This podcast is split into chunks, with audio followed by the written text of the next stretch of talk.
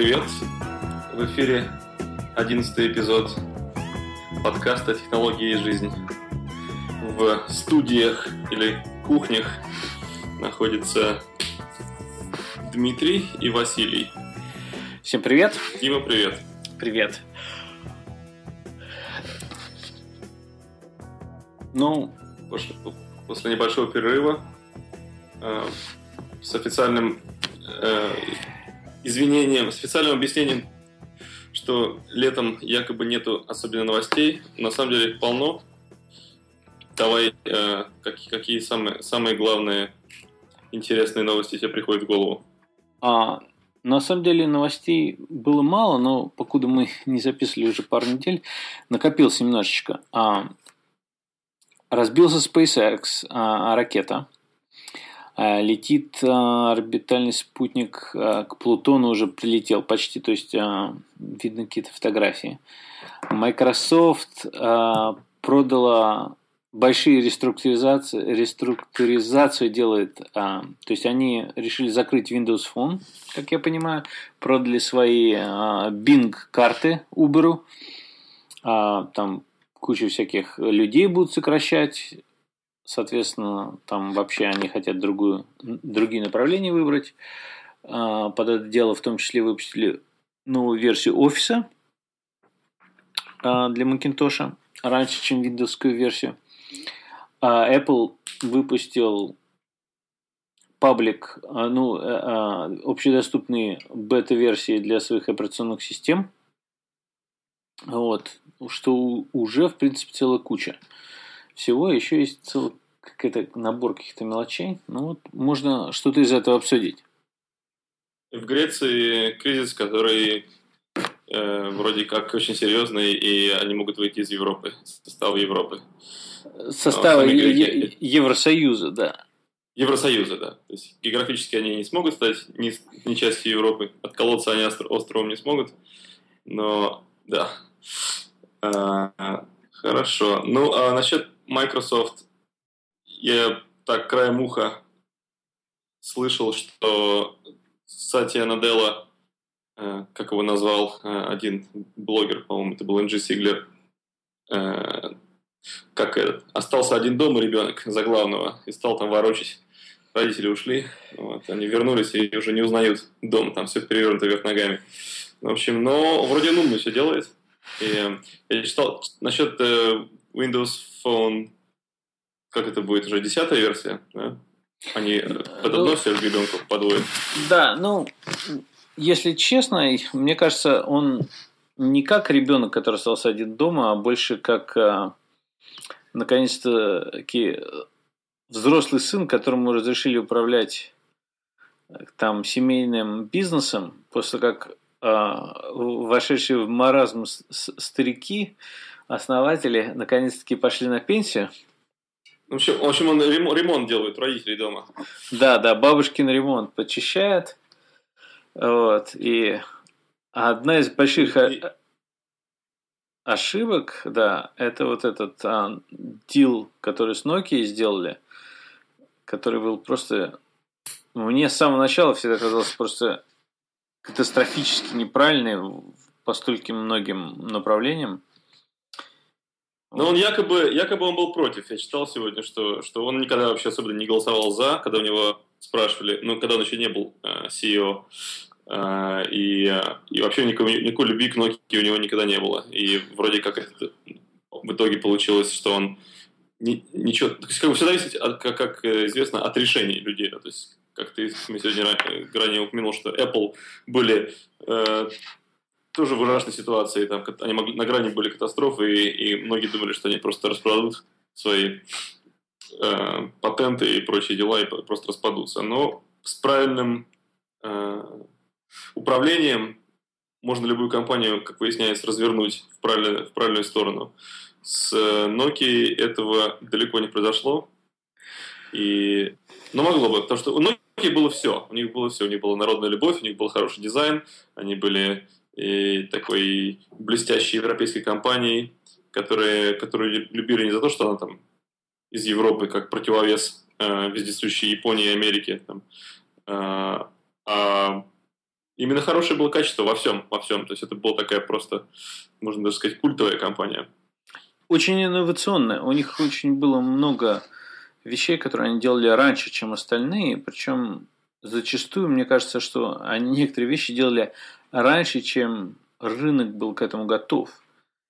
И э, из этого было воспринималось это слабенько, и они не так сильно поддерживали эти направления, как одно, одно из направлений, это 10 а, лет назад они покупают Нафтек, на самом деле за там, 7 с лишним миллиардов долларов, и в тот момент карты Google Maps уже существуют, но они очень слабые. То есть, во-первых, этого нет на мобильных устройствах практически там, то есть на каких-то там, ну, потому что этих умных телефонов почти нет, то есть они катастрофические какие-то Palm Pilot, там вот Nokia решает делать свои Here Maps. 10 лет назад. Да, есть... Не массовые, не, не массовые были телефоны далеко. Но у, меня, у, меня, у меня был э, сейчас скажу, Motorola, по-моему, у меня был телефон, не Razer, а ну, такой маленький такой, э, не флип. И на него я поставил тогда, помню, Google Maps. Э, у меня, там у него был э, GPRS, 2G, так сказать. И, я был очень рад, потому что мне на самом деле удалось пользоваться ими даже. А, а впоследствии у меня был маленький Samsung тоже так, ну, до смартфонов. А на него ставить уже было нельзя. Это, э, Gmail. В смысле, э, Google Maps. Э. Ну, неважно. В общем, э, тот факт, что у Nokia были эти карты, это было, они были впереди всех. Э, в, плане, в плане железа они всегда были круче всех, пока Apple не, не вышел с iPhone. Э, у меня такое ощущение. Ну, ну это PAM... спорно. Там много было компаний, которые хорошо, но Nokia в тот момент была лидером по общему количеству телефонов, которые продавались. И по смарт-телефонам они были лидером. То есть там BlackBerry... Ну, нам не нужно это объяснять, да. объяснять нашим слушателям э, заядлым. Э, что Nokia? Nokia купил компания Microsoft. Э, детали все неизвестны точно, но был некий Стив Илоп во главе этого канадский э, какой-то какой майкрософтский там начальник бывший, которого, можно сказать, поставили проект Nokia, опять очень странно, североамериканского лидера ставит в финскую компанию, как будто у них своих нету. И он на словах компанию как бы улучшает ну, делает теснее связи с, с США, с Microsoft, э, но по фактам, на самом деле, он ее начал разваливать. Ну, там на самом деле мутная история, что произошло, потому что я когда читал э, кусочки его контракта, который, ну, там не полностью его контракт был а, опубликован с Nokia, там была такая тема, что если Nokia дела у них ухудшаются, и, и после этого все равно их кто-то покупает, как Microsoft, то ему дается бонус 25 миллионов. И он просто, грубо говоря, заранее знал, что он такое будет делать, и так составил условия контракта, что ему дают бонус 25 миллионов. При условии, что дела у Nokia идут плохо. То есть, если там могли быть другие условия, а, а, но как бы, если дела идут плохо, их покупает Microsoft, ему бонус, что на самом деле а, лишний раз как бы добавляет вот это пламя в пламя, в пламя споров. Масло в огонь. Да, масло в огонь о том, что переплачивают ли руководителям компании, то есть нужно ли платить эти бешеные миллионы руководителям компании, и что будет, если там им не будут платить мега миллионов, то, то есть они, грубо говоря, уйдут. Ну или, или условия поменять, как, как э, недавно я слушал э, Фрикономик, кстати, ребята, Левит и как там зовут очень два этих писателя, э, экономиста, что э, высокооплачиваемые начальники, руководители, они эффективны и политики, да? но нужны делать э, структуру бонусовую. То есть, если ты достиг чего-то, тогда получаешь свой, свой кусок.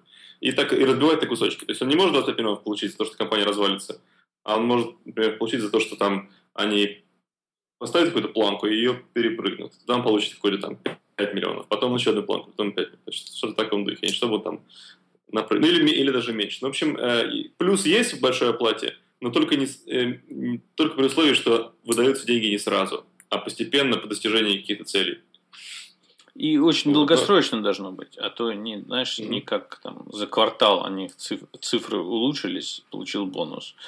То есть должно быть как-то долгорастущее, во-первых, больше параметров, не только там продажи, прибыль, количество пользователей, ну там ну, много разных можно вести. Но так или иначе, а, Microsoft купила большой кусок Nokia, не всю, конечно, а оставшаяся часть а, осталась а, вот это Here Maps, которые так и остались, которые они на самом деле, как я понимаю, основной бизнес делают, продавая производителям автомобилей.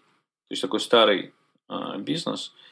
И как этот был очень интересный подкаст на эту тему, кстати, это Грубер и Хорст Дидю из Асимка, они как раз это обсуждали очень подробно про цену пользователя на карты, сколько это поддерживает, все, и там, конечно, про это все рассказывалось.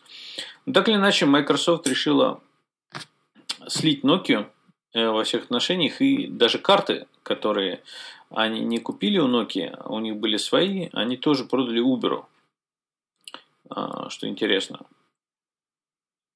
И как бы полностью компания переориентируется, то есть Windows сейчас будет, как я понимаю, бесплатно, а, будет на всех компьютерах и там на айфонах уже бесплатно тоже.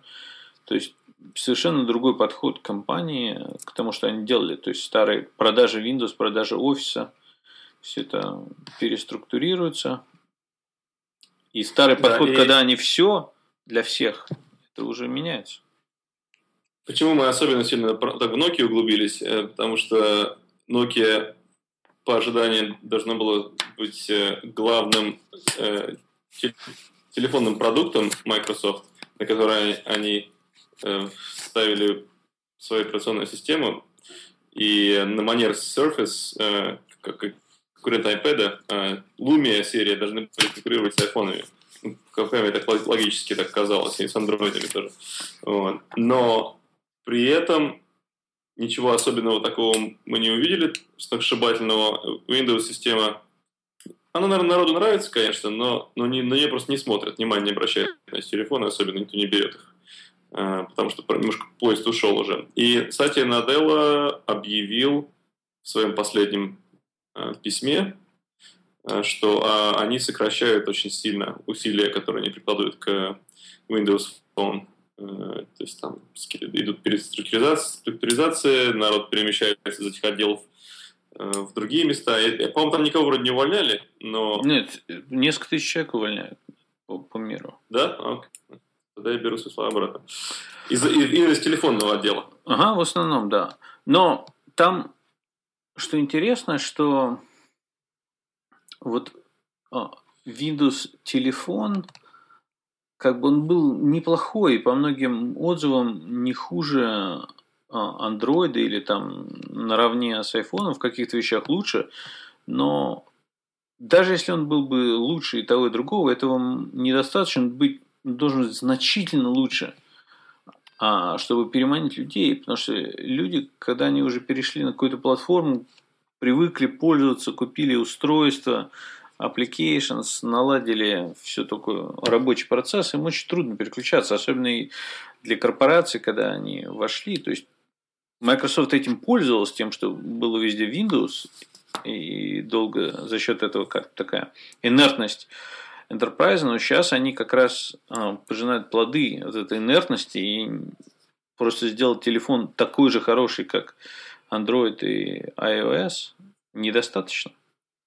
Недостаточно, да. Нужно сделать, ну, во-первых, э, или во-вторых, есть какая концепция killer app, да, если, если на твоем телефоне что-то есть такое, что нет на других телефонах, или там появляется сначала на твоем телефоне за несколько месяцев до других телефонов, тогда есть э, соблазн Э, пользоваться этим телефоном. Так, например, Инстаграм, э, когда стал обретать серьезную популярность, и когда люди стали щелкать друг друга не просто на телефон, а еще на Инстаграм заканчивать заодно, и он был только на айфоне. Э, Причем очень долго. Мне кажется, пару лет он был только на айфоне. Потом он появился на андроиде без видео. какие-то были ограничения. Потом, если, опять, если не ошибаюсь. А на Windows Phone он появился, ну, недавно, можно сказать, по меркам того, сколько он существует. И когда такие условия, когда, когда есть такое... Народ обычно, обычно не скачивает много приложений, но Facebook точно скачает, Instagram, скорее всего, скачает. И э, еще каких-то парочку, да. А если их нету на телефоне, то, собственно, тут особо голову ломать не нужно. Переходишь на, ну, на тот, который, на котором все это уже давно настроено. Ну, там, там что происходит, там есть э, несколько уровней вот этих э, приложений, то есть есть встроенные приложения, которые как, как гигиена, как э, шутят, что обязательно должны иметь, вот, в том числе свои карты должны быть, иначе, если своих карт нет, то ты попадаешь под волю производителей карты, и это, как правило, твой конкурент. У тебя должны быть там своя почта, свой браузер, э, какие-то основные applications, вот. И должны быть основные э, популярные applications, как Instagram, Facebook, э, LinkedIn. Э, вот. У Microsoft, конечно, есть, они же купили Skype. Это большая вещь, потому что Skype очень все-таки до сих пор большая платформа, которой много пользуются, mm-hmm. но они очень слабо, то есть от того, что Microsoft своей кучей ресурсов купил Skype, Skype от этого лучше не стал. То есть так вот заметного такого какого-то появления, то есть они не добавили стран, где доступны номера телефонные, они не добавили каких-то там новых возможностей, которые там, например, как интеграция с имейлом или там Вышел, конечно, веб-клиент Skype недавно, но это не очень большая такая разница. Но, но в целом э, движение Microsoft, что они так э, активно меняют вещи и реагируют на, на изменения на рынке, это, ну, я смотрю, это достаточно оптимистично. И, возможно, это такие трудные, такие болезненные решения приведут их к какому-то новому, к новой волне успеха Э, или, по крайней мере, к э, сохранению релевантности э, на некоторое время, по крайней мере. Я лично не имею так, как, тип, тип, теплых ощущений по поводу Microsoft. И, в частности, я сейчас по работе связан с, с их платформой для разработки Visual Studio, которую они тоже пообещали сделать open source. Она будет, порт будет на, на Linux и на, на, на Mac. Э, но это опять обещание, как они сделают, мы посмотрим. Потому что некоторые считают, что им нужно вообще и браузер забросить, и, и особенно не рыпаться на, на всех этих дела, но, но в целом что-то в этом есть, потому что некоторые люди уже настолько проинвестированы в, в эти системы, что им хочется, например, пользоваться Mac, а трудно, потому что Microsoft у них все очень, очень закрыто под себя. Ну, вот. Так же, как нельзя делать э, iPhone приложение там, или, или Mac приложение и для Windows. Э, ну, да.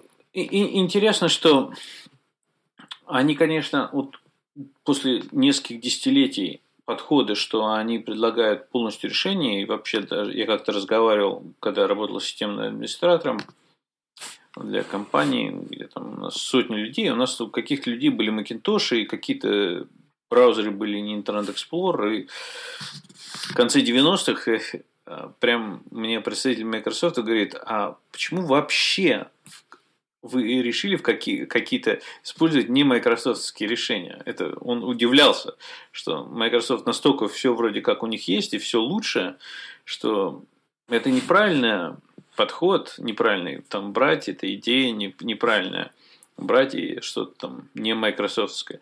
Сейчас как раз они решают, что это старое и уже изжившее себя направление, и новое направление мы будем предлагать все для всех, чтобы можно было смешивать как угодно, у людей была свобода. И, а, собственно, а, почему а, как бы нынешний лидер Microsoft, он пришел из серверного Azure продукт, который он руководил, который как раз мультиплатформный и очень хороший для поддержки iOS предложений, и они как раз вот эту философию, которая использовалась в Азуре, будут использовать теперь для всего. Вот, в частности, офис. А раньше Макинтошский офис всегда был не, не совсем полноценный. Сейчас он точно такой же, как виндовый офис должен быть. А, вышли на iPad, на iPhone а, офисы, что долгое время ходили слухи, когда-либо это может сделать Microsoft или нет. Вот сейчас сделали, пожалуйста, даже там они многие вещи бесплатно.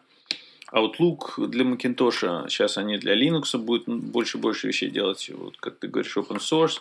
Это все очень хорошо, и Microsoft до сих пор полно денег. Им, мне кажется, одно из вот того, что они могут сделать, это по аналогии с тем, что сделал Стив Джобс в 1997 году, вернувшись в Apple, он просто закрыл очень много не самых лучших направлений.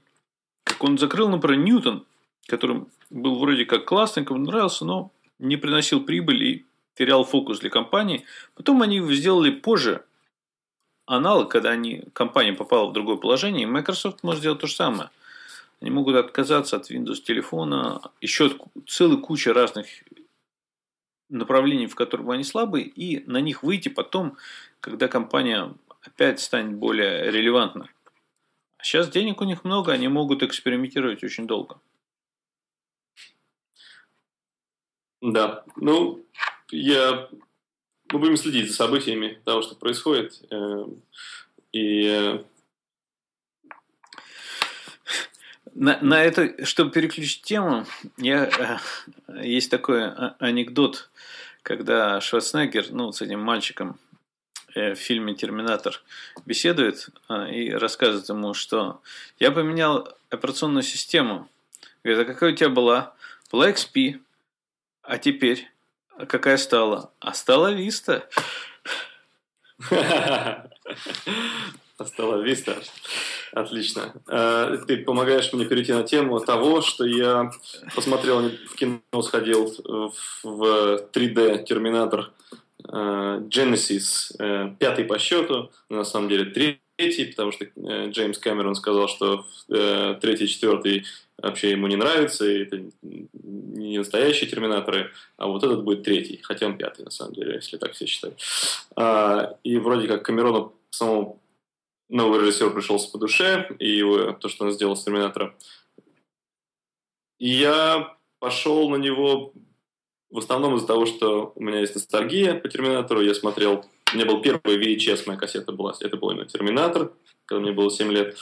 Вот, и я с удовольствием пересматривал много раз, особенно вторую серию. И здесь... В общем, почему мне нравился, нравился «Терминатор»? Потому что там была какая-то смесь э, действий, какого-то экшена, э, с, с каким-то философским таким э, апокалиптическим подходом, э, где там было все в художественном смысле. И интересно и музыкальное сопровождение, и актерская игра, и технические нововведения, как показано были э, внутренние части робота, и как у людей эмоциональная какая-то реакция возникала на, на робота наподобие как человека. Продолжая нашу тему насчет искусственного интеллекта. А, но самое страшное, что в этом фильме было, это темное будущее. Это, это то, что нам, нам всем будут кранты, э, потому что машины нас всех убьют. Потому что они вычислят э, специальным алгоритмом, что люди на самом деле это, это паразиты, что ничего в них хорошего нету, и, и нас всех перестреляют. А, что и показано немножко и в первом, и втором Терминаторе. Э, значит, в новой серии а, мне, наверное, нужно, несмотря на то, что у меня мнение о нем не очень высокое, забегая вперед скажу, наверное, спойлеры тоже не, не нужно ну, может, пропустить эту часть слушателей. И, не знаю, тебя, тебя спойлеры беспокоят, или, или ты хотел, хотел посмотреть это? Не, не, я, я конечно, Скажи, хочу посмотреть. Как, как, ну, рассказывай. Какое у тебя отношение вообще к, к франчайзу, к этому, к, ну, к, к, к этим терминаторам? Мне очень интересно. На самом деле, это, я считаю, Терминатор стал такой важной все-таки страницей в книге а, научной фантастики. А, для людей, потому что много визуального сильного образов, которые, я считаю, фундаментально повлияли на целое поколение. То есть начинает вот это, как ты правильно говоришь, апокалиптический конец, именно когда компьютеры э, восстают и начинают воевать с людьми. То есть до этого это тоже было в каких-то книгах. Терминатор, мне кажется, был первый фильм, где-то лучше всего показано так очень натурально, и как война. Кон- и как... конкрет- Конкретно, да. То есть не как-то витиевато, в будущем там мы все вымрем, а вот именно как прям показано было это произойдет. Да, на уровне войны, как вот эта э, техника этой войны, очень интересно. И для меня еще второй Терминатор был в этом плане интересный фильм, когда я его посмотрел, я вторую, вторую серию, когда вот с этим э, меняющим внешность роботом, я понял, что... Т-1000. Да. То, что все, что я вижу на экране, это все можно сделать, все, что хочешь. До этого как-то я видел фильмы, и все-таки можно было сказать, а, ну вот это вот все-таки а, выглядит по-настоящему, а это все-таки как-то кино. И вот Терминатор 2 для меня был первый фильм, когда я думал, ну все, все, что видно на экране, уже может быть не определить, на самом деле это сделано или постановочно. Как Высокое качество компьютерной графики, неотличимое от жизни. Да, вот. Ну, ну, в, в новом фильме они... А, меня позабавило и порадовало то, что они постарались э, э, всех сил э, уважать первый и второй Терминатор в плане визуальном, по крайней мере. То есть там есть сцены, которые воссозданы просто один к одному. не знаю, можно, конечно, поставить их рядом, посмотреть, и, и наверняка там будет какая-то разница, но в целом ощущение полное, что была воссоздана сцена и прилета Кайла Риса в 84 год в Лос-Анджелес, там была воссоздана сцена, как появляется Терминатор. Э, там были, даже использованы были отредактированные, почищенные кадры молодого Арнольда э, из, из старых фильмов. Эм, но... А, да, э, появление опять этого жидкого Терминатора, который актера они опять подобрали. Он не тот же актер, но похожий на этот раз азиат, но похожий на того. Вот. И, э, и появился потом там еще и третий тип Терминатора, эм, опять, я сейчас, мне сейчас да, на, на, грани, на грани разоблачения некоторых моментов, но э, где-то практически, наверное, с э, минут, наверное, 30 у меня начали постоянно забегать в голову вопросы. А, а почему это так? А зачем это так? Это как-то непонятно, это, это, недодуманно. Сценарий как-то написан тяп-ляп. Они как-то там делают прыжки очень большие между сценами. Они вставляют какую-то романтику. Не, не, когда, это еще было красиво вставлено в первом Терминаторе. Э, их, их любовь, роман э, Кайла и Сара Коннор. Э, это было ненавязчиво, как бы очень органично, параллельно. Да? Он ее защищал, он ее э, не собирался в нее влюбляться. Но так получилось. Да? Во второй части это было еще, опять, еще лучше э, вплетено. Здесь же такое ощущение, что это просто как бы так форсируется, что так должно быть. Э, некоторые моменты растянуты, э, романтические, у меня такое ощущение было. Вот. И, но в итоге, почему называется Genesis? Это название некой э, структуры, как бы, как, интернет вещей. То есть Internet of Things. То есть это Genesis это, это социальная сеть, которая объединяет абсолютно все электронные предметы в мире, которыми ты владеешь, э, и с другими такими же. То есть, э, что-то там было такое какое-то глобальное все, все твои фотографии, все твои появления в каких-то местах э, географических, э, все твои действия записываются в базу данных в реальном времени 24 часа в сутки. Э, и у них, они там хвалились в этом фильме, что у них уже миллиард э, подписчиков на, на бета-версию был. И в фильме отсчет, когда он запустится. Это, это и есть судный день. То есть, в принципе, Genesis это и есть этот Skynet. Э, что, в принципе, опять здесь, э, поскольку у нас э, прошло с времен создания второго терминатора уже много лет, эм, они взяли Facebook, грубо говоря, метафорически за Skynet. Вот, то есть то есть, ну или Google, я не знаю, что-то в таком духе. Вот. Что, что якобы все, эти вот э, Nest, э, камера, там, Nest термостат, все, что все это будет в итоге и будет этой обволакивающей нас киберсетью, которая в итоге нас и, и погубит. Вот такой там был некоторый намек. Но потом это все было скомкано, э, настолько не, как бы не, аморально с точки зрения повествования э, и как-то небрежно, что у меня было разочарование.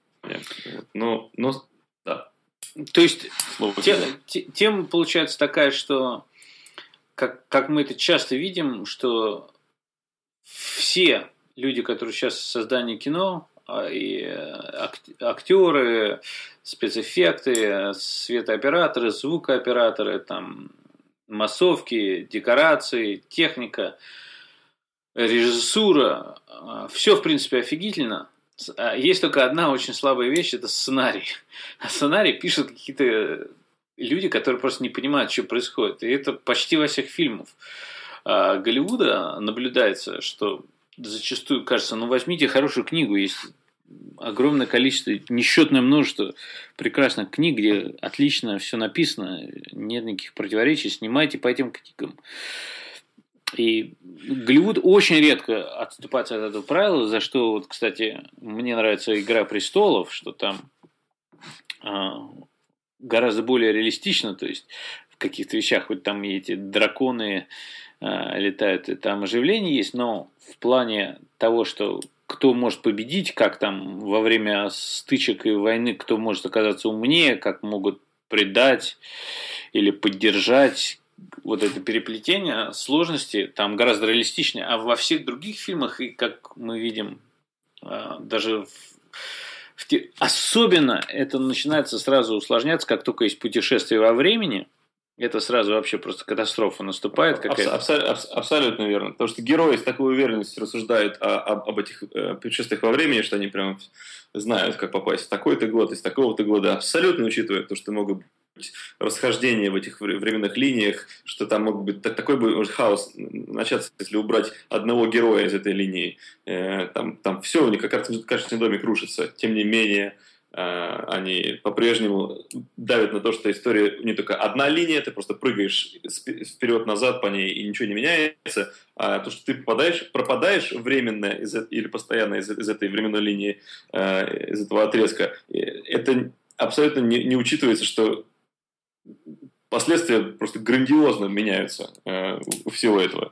А ты на, за будущее фильм меня, ты, третий меня сильно тогда в детстве озабот, озаботил этим. То, что если ты молодой, поправляешься в будущее, ты, по идее, не должен увидеть себя старого, потому что ты пропал оттуда, ты не вырос, ты не состарился, ты просто за секунду перенесся в будущее, таким же молодым. В это время ты должен, ну, максимум успеха у тебя будет, что ты встретишь своих родственников, и они скажут, где же ты был и почему ты такой молодой. Вот. А, а ты не увидишь явно не себя старого где-то там, э, сидящего там на скамейке. Вот. А, но опять тут можно поспорить, что там якобы много из этих неограниченное количество временных э, этих линий, но там это было явно с тем намеком, что ты просто прыгаешь в будущее, э, которое вот тебя не было, оно все шло, шло, шло это время. Ну, да, и в Терминаторе э, да, ты согласен со мной, кстати, на, на, на тему за будущее? Или у тебя есть какое-то объяснение? У меня есть какое-то нескончаемое количество мыслей о путешествии во времени, и в частности, э, я бы все путешествия во времени разделил на две категории. Первая категория – это когда ты сам путешествуешь и попадаешь в свое же тело, то есть ты э, предположим, возвращаешься обратно, вот тебе там сейчас, там, неважно, какое-то количество лет, ты возвращаешься там, когда ты, предположим, ребенок десятилетний, и ты вот в своем теле вот, со всеми знаниями сейчас ты становишься опять э, собой в 10 лет. Это а, или как бы в будущее, соответственно, а, это нельзя так, ты можешь обратно отправиться из этого прошлого, обратно вернуться то будущее. Это один тип а, путешествия во времени. Второй тип это когда путешествует не только твое сознание, там какие-то, а на самом деле, что вот в первом случае происходит, что физический объект не существует, это просто а, в память ребенка, то есть она как-то тебя ребенком, в нее добавляются новые нейросвязи, которые возникли а, в будущем. И мозг просто адаптируется там, то есть новые а, реорганизуются нейроны по-другому, и вот ты помнишь то, что там в будущем произошло. Это один тип путешествий. Другой тип путешествий – это когда физические объекты переносятся. Соответственно, мое понимание, что если там ты, когда ты отправляешься назад, то в этот момент то будущее, которое, то настоящее, в котором мы сейчас живем, оно становится ветвью. Ты попадаешь, предположим, 10 лет назад или тысячу лет назад, неважно, там есть или нет, в этот момент происходит а, разветвление реальности, и там есть другая реальность, которая по-другому развивается. И в той реальности ты там можешь, неважно, что делать, хоть убить себя, неважно, потому что теоретически ты можешь, если, грубо говоря, это все технически возможно, вернуться в первую ветвь. И в первой ветви все по-старому осталось. То есть ты можешь только пойти и посмотреть, даже не важно, что ты там поменяешь, вернуться. Потому что как только ты начинаешь что-то менять, это отдельная ветвь. И той да. ветви в твоем будущем не существует. Соответственно, если ты mm-hmm. отправляешься в будущее, а, там что-то смотришь, как оно все произошло, ты возвращаешься назад, и в этот момент создается новая ветвь, и она может не прийти в то будущее, в котором ты был. То есть, да, и абсолютно верно. Насчет Терминатора, то, что они могут отправиться или вот а, назад в будущее, как ты говоришь, ты отправился вперед, грубо говоря, ты берешь себя за секунду до того, как ты исчез, создается новая ветвь, и одна ветвь, где ты никуда не полетел, она остается и продолжается, грубо говоря, и ты вот в эту ветвь можешь попасть. Но ты вернешься обратно, это не начало той ветви. Это совершенно ты попадаешь обратно в свою ветвь, Нет. которая может быть другой. Дело в том, что э, ты только один. Ты сел в эту машину времени, и ты пропал. Тебя нет уже в той ветви. Все. Ты, ты, ты есть уже в будущем. Ты как бы прыгнул вперед, да? То есть тебя старого уже нету. Э, да, но ты прыгнул вперед в другую ветвь, не в, то, не в вот там, где ты исчез на это время, ты, ты не можешь прыгнуть там в ту ветвь. Да, если, смотреть на это так, то да. Но там это, естественно, технологически никак не объясняется, там просто ставится год, и ты попадаешь туда, опять подразумевает, что ветвь всего одна, но ты как бы якобы, получается, как будто делаешь копию себя. Вот. Но не, не, глубля, не глубляясь в этот вопрос, э, давай не, только, не, не будем только о путешествии во времени э, критики и, там, и подтверждении говорить. А, мне, например, в «Терминаторе», если раньше мне как-то это было простительно, казалось, э, первой, во второй части, то сейчас мне просто сразу бросается в глаза, то, что эти э, киборги, э, насколько, насколько они технически э, превосходят людей во многих моментах, что их Uh, ну, ладно, не буду говорить то, что они никогда не заряжаются, что у них какой-то вечный источник энергии находится в них, ладно. Uh, uh, то, что они вступают в бой с людьми на, как-то на равных. Даже жидкий терминатор, который может сделать из куска своей руки копье и метнуть его и кого-то к стене при, пригвоздить, он также может превратиться в ракету и кого или там в 20 пуль, там, или в 200 пуль одновременно шрапнелью все, все разнести. Он это не делает. Он, он как бы такое ощущение, что в угоду сценарию, в угоду зрителю, он ведет себя слабее, чем он на самом деле есть. Чтобы фильм шел дольше. То есть он не может никого убить, кроме неважных героев, типа полицейских, которые попались под руку. Э, он не может э, никак достигнуть своей цели. Он, он, он как-то глупо попадается в ловушки. Э, и почему их немного, этих терминаторов жидких? Пришлите сразу всю ар- армию, давайте там целую операцию.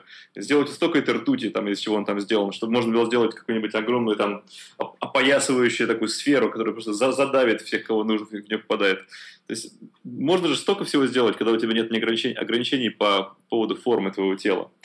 А, и вот это меня очень сильно начало, начало озадачивать, но я так понимаю, что мы с тобой, наверное, все-таки не большинство людей, многим людям это кажется вполне органичным, что вот так вот идет терминатор, э, может пробить рукой стену, но, как, но почему-то он жертву перед тем, как убивает, хватает за шею, сначала поднимает воздух, вместо того, чтобы просто э, сделать плюшку из, своей цели. Ну, такие вещи. То есть можно делать список, наверное, из очень такого огромного количества вещей, которые, которые разнесут просто в пух и прах весь сценарий. И фильм ну, можно будет не делать.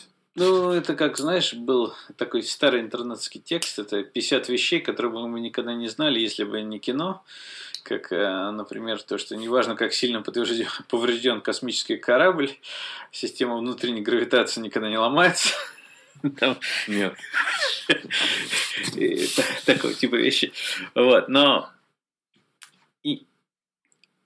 я, я полностью с тобой согласен, что мне кажется, очень сильно на в спектре фильмов, которые производятся, очень не хватает фильмов, которые более научно достоверны.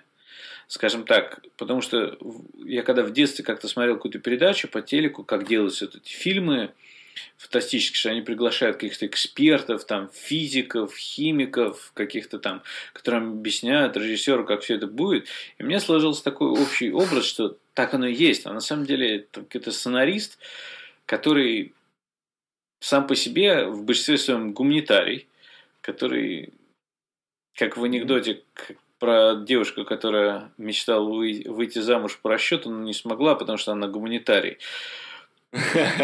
И так и здесь они вот как бы хотят там писать на, на научно-фантастические вещи, но они просто про них не знают, и они не утруждают себя пойти как-то поставить под сомнение абсурд, который они пишут. пойти. Да, ну, на самом деле, ладно бы к лучшим каким-то экспертам, хотя они вполне могут идти на самом деле к лучшим. Они могут каким-то среднего уровня людям, которые просто общеобразовательные, не обязательно к экспертам, а таким просто средний, такой широко понимающий такие научные вещи человек, может им просто это развеять. И может, они идут к ним, те говорят, ну, это все, все невозможно, должно быть так-так. Они говорят, ну, наверное, скучно, там, людям не понравится. Ну, и опять возникает миф, что они все считают, что людям такое понравится, а такое не понравится. А правда это или неправда, мы не знаем, потому что они никогда не пробуют делать по-другому. Все время делают только одним образом. И поэтому мы не знаем, понравится это людям или нет. И те небольшие вещи, которые происходят, вроде как должны нравиться. Потому что там, где ближе к достоверности оно вроде популярно, но как-то совсем все равно. Да, и, и, и вообще, конечно, в реальной жизни э, все эти вещи оптимизировались бы невероятно. То есть, если, если у нас есть искусственный интеллект, который может посягнуть на безопасность человека, то у него, наверное, будет настолько оптимизирован процесс до минимального количества шагов, э, скажем, уничтожить человечество или там э, поработить, что он не будет на какие-то эмоциональные ошибки, по идее, способен... Э, потому что искусственный интеллект, он, он, по идее, если только не запрограммировать его с, с, с какими-то ошибками, с багами, там, да, то он об, настроен на оптимизацию, на бесконечную. Так, так, как, настроены, в принципе, корпорации э, огромные. Они настроены на, постоянную оптимизацию. Э, поэтому, когда смотришь какие-то какие-то какие такие ляпы, э, допускает невероятно оптимизированная система, э, которой даже не люди во главе стоят, а уже, уже какие-то мега продвинутые там, роботы там, и какой-то вид искусственного интеллекта, то вот возникает ощущение, что это все очень непродуманно.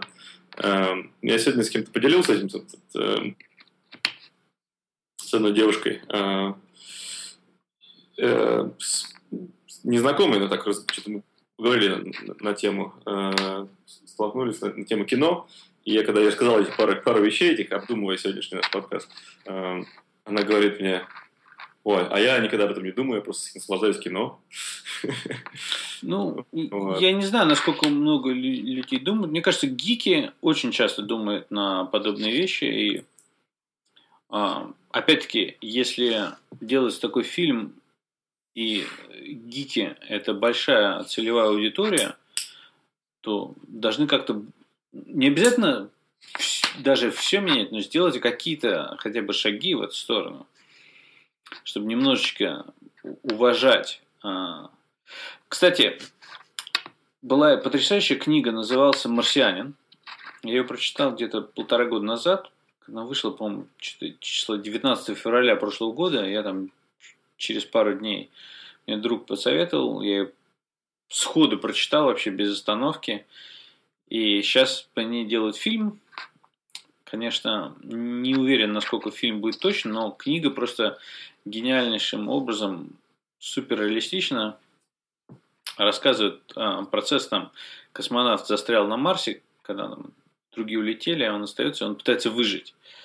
То есть, э, и все это очень-очень подробно, во-первых, технически, правильно, все там. Вот там ни одной мысли не возникает, что это было бы не так, все. И если вот, опять... Потому что писателю ему было бы стыдно делать такие вещи. Он знает, что его книга зависит от, от, от э, реалистичности, от, от технических подробностей каких-то. Да? Он знает, что если он там будет допускать откровенные, э, нерассмотренные какие-то моменты, где он просто так что-то взял потолка, то там успех его, то есть у него неограниченное количество времени, ну, грубо говоря, да, э, написать эту книжку. Он может посвятить этому очень много усилий и поговорить с специалистами туда-сюда. На этих условиях, этих э, таких возможностей еще больше у группы людей, которые создают многомиллионное кино. Да? Это совсем кажется непростительным это. А, но если взять фильм, скажем, «Марс атакует», такой полукомедийный фильм а, там, 90-х, там как раз все на абсурде построено. То есть там не, они не пытались никакой реалистичности принести, это такой, как бы, такой ретрофутуризм. К этому фильму нет претензий, он мне всегда нравился. Потому что это такая хохма, с, как бы с такой, с, с долей э, правды. То есть, э, что, что мы ожидаем, что инопланетяне будут такие очень интересные, как мы такие же. Там, да? Но они, может быть, э, конечно, интересные, но совсем недружелюбные. Вот. И, и эмоционально они э, совсем нам не братья. Э, кстати, я недавно узнал, что вулкан, этот вулкан в Стартреке, который я, к сожалению, не знаток его, что это человек, но без эмоций. У них, них ну, нет эмоций. Как бы, да, ну, ну. меньше у них там эмоций. Да. Больше, больше развит это логическое мышление, что на самом деле Слушай, не совсем визуально, правильно тоже?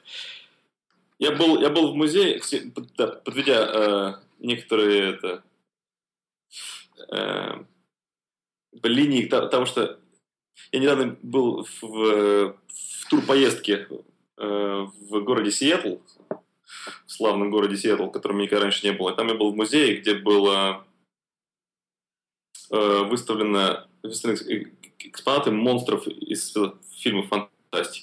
И там был Терминатор, кстати. Так что я видел прямо своими глазами этого железного Терминатора. Вот, рассматривал его там. Вот, и, а, а также Сиэтл это, это там, где находится Microsoft, в городе Рэппенд. И мне удалось даже тоже познакомиться с, с пару людей, которые работают в Microsoft. Эм, что у меня очень это по свежим следам с нашего обсуждения. Я, можно сказать, прикоснулся к нашим темам. Вот. И да, насчет, насчет театра советую тебе смотреть... Э, советую я его только тем, кто либо, а, смотрел предыдущий Терминатор и им хочется посмотреть дальше еще, потому что это будет очень э, как бы, забавно посмотреть те же самые сценки, но с немножко другим развитием событий. Э, и, б, тем, кто, кому нравится просто такой экшен, это просто боевик, когда там все мочат, э, битвы идут бесконечные, человек на волоске от, э, от смерти где-нибудь висит, он выживает, там, продолжает дальше биться.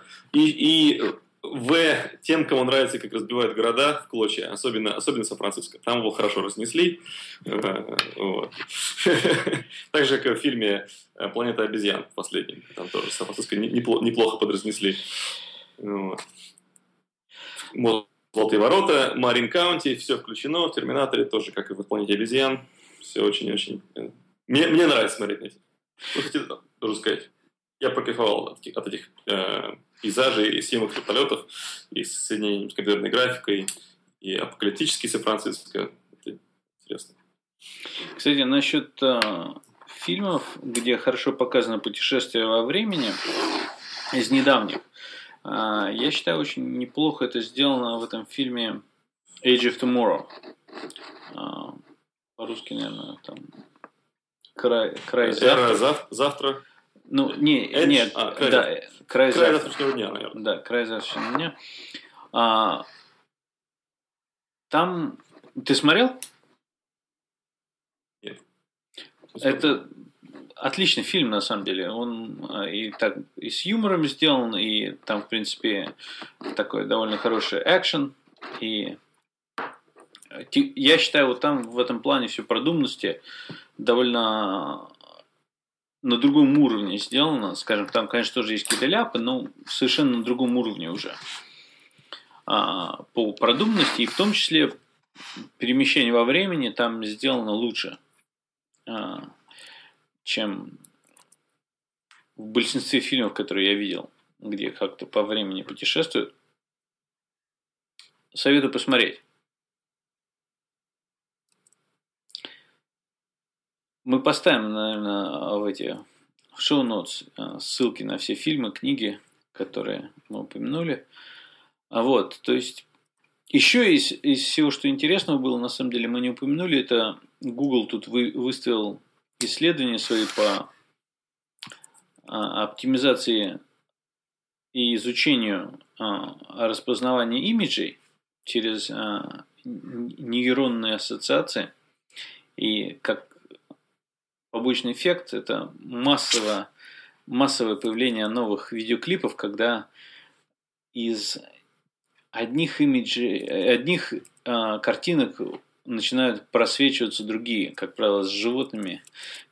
Это потому что... С, с, с собачками почему-то. Да, да, потому что на самом деле, что произошло, почему с собачками, это Google в основном, а, когда делал это э, исследование, они тренировали вот этот а, на образе этих собачек и других животных, и больше, как говорится, натренировано, поэтому что больше натренировано, то больше видит, но эффекты очень интересные. Есть э, множество разных клипов, э, и абстрактных, и таких фронта, э, фрактальных, и просто каких-то там кислотных, и там э, целое множество всего. А, кому-то это не нравится, кому-то это интересно, но мне кажется, это в целом очень интересное направление будет, когда оно подутрясется и собачки отсеется, то будет интересное направление и в искусстве, и в исследованиях, и в распознавании образов. Конечно, это большое, большое интересное направление.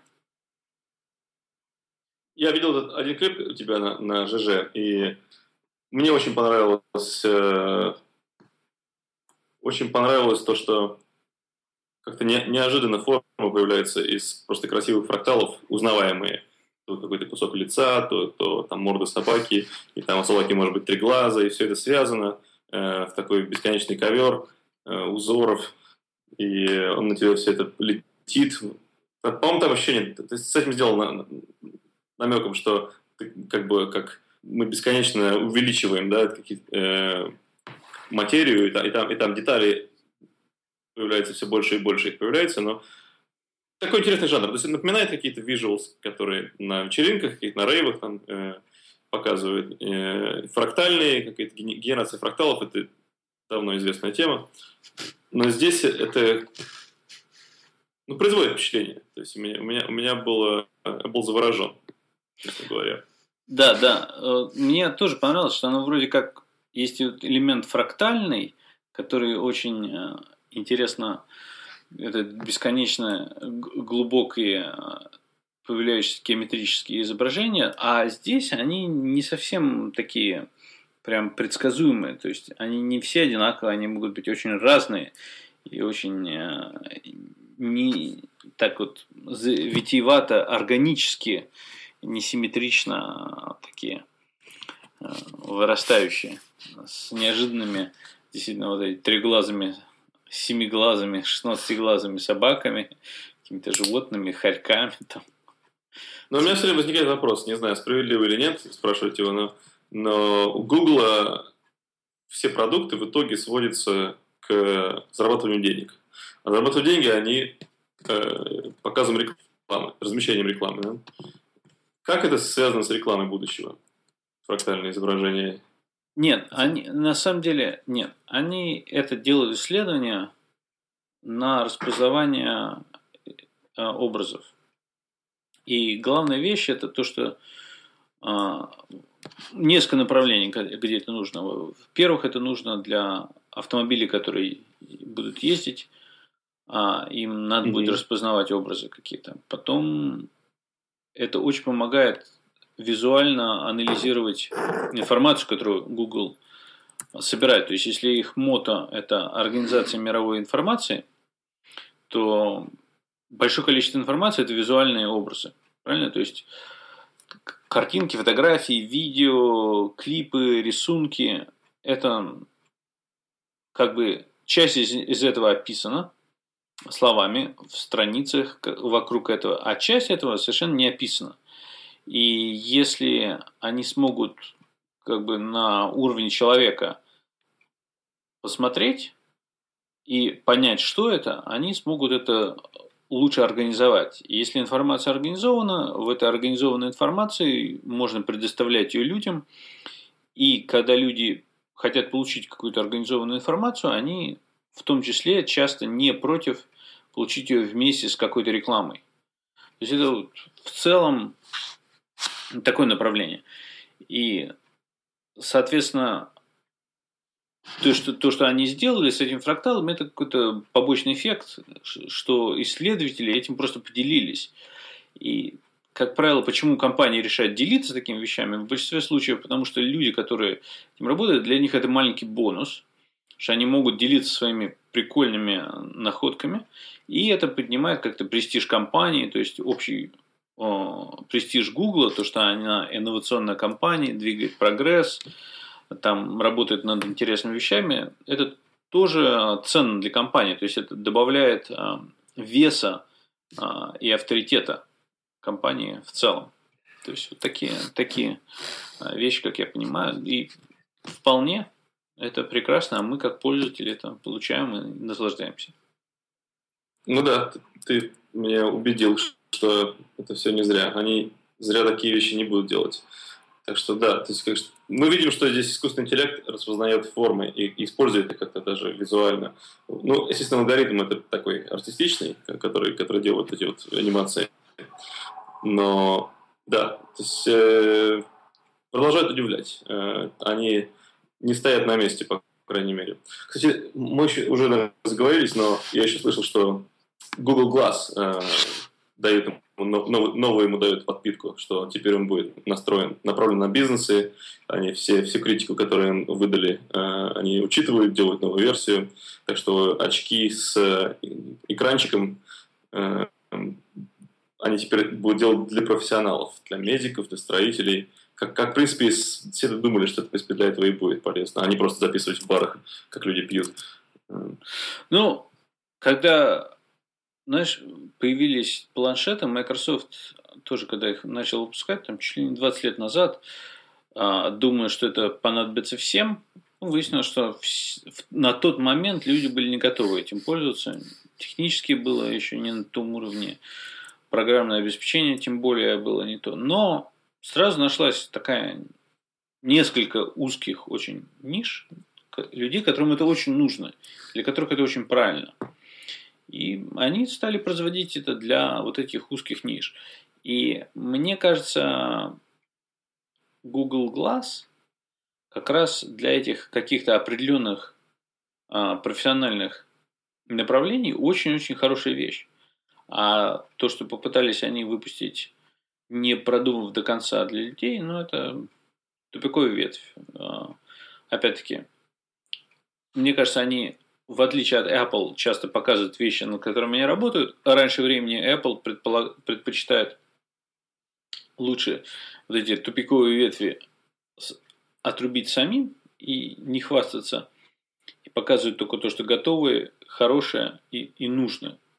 Но опять-таки, тоже не всегда у них правильно это получается, но не сравнить с Google. Да, но, но, но сейчас, честно говоря, в тайне мне всегда хотелось, чтобы Google Glass развился до э, чего-то такого более зрелого, потому что у меня с детства была мечта такая, или видение, по крайней мере, что как, как, как называют это augmented reality, да, то есть когда в твою реальность добавляются вещи, которые видишь только ты, но ты видишь их, реально видишь как физические, физические объекты. У Microsoft сейчас такая технология есть, э, и Oculus сейчас делают. Но мы про все должны сделать, может, отдельный эпизод про, про все виртуальные про всю виртуальную реальность, которая доступна нам сегодня. То, что Oculus делает фильмы, сейчас у них запланировано, э, фильмы, в которых ты можешь участвовать. Э, это все уже как бы не, не просто там какие-то фантастические задумки, это на самом деле происходит. Uh, у Microsoft технология есть, которая добавляет предметы в твою комнату, uh, где люди, у которых эти виртуальные эти очки виртуального видения этого, они могут видеть uh, то, что ты им демонстрируешь, без физического присутствия этих объектов. А, а у Google вот новый, новый виток с, с Google Glass. Но я думаю, что да, я тебе, я тебе, дам тебе заключительное слово. Хорошо. Ну, из, про, я закончу про Google Glass. Мне кажется, там два направления основные. Это первое направление, это то, что они дают вот эту augmented э, реальность, агментированную, когда ты видишь дополнительные вещи. Вторая вещь, мне кажется, о которой множество людей давно мечтало, это просто возможность записывать все, что ты видишь. А, с, того, с угла твоих глаз, грубо говоря, тем, что тебе не надо ничего а, доставать, включать, и что он делается так, что люди не очень а, как бы могут воспротивиться. То есть, если это выглядит как какие-то обычные очки, которые все записывают, и люди на это не реагируют, что ты с камерой них тычешь. Это, мне кажется, очень большой тоже аспект, и это может выразиться потом, появится в каких-то других в виде микрокамер, не в виде Glass, а augmented реальность это тоже обсуждаем. Не обязательно должен светить в глаз, он может быть как проектор показываться там на, на руки или там ты видеть эти будешь тоже не обязательно прямо в глаз тебе светить, а на какие-то объекты. Оно может там показывать на стены, а ты носишь какие-то специальные очки или линзы, которые это фильтруют, что это не видят другие. Ну, это отдельная вещь.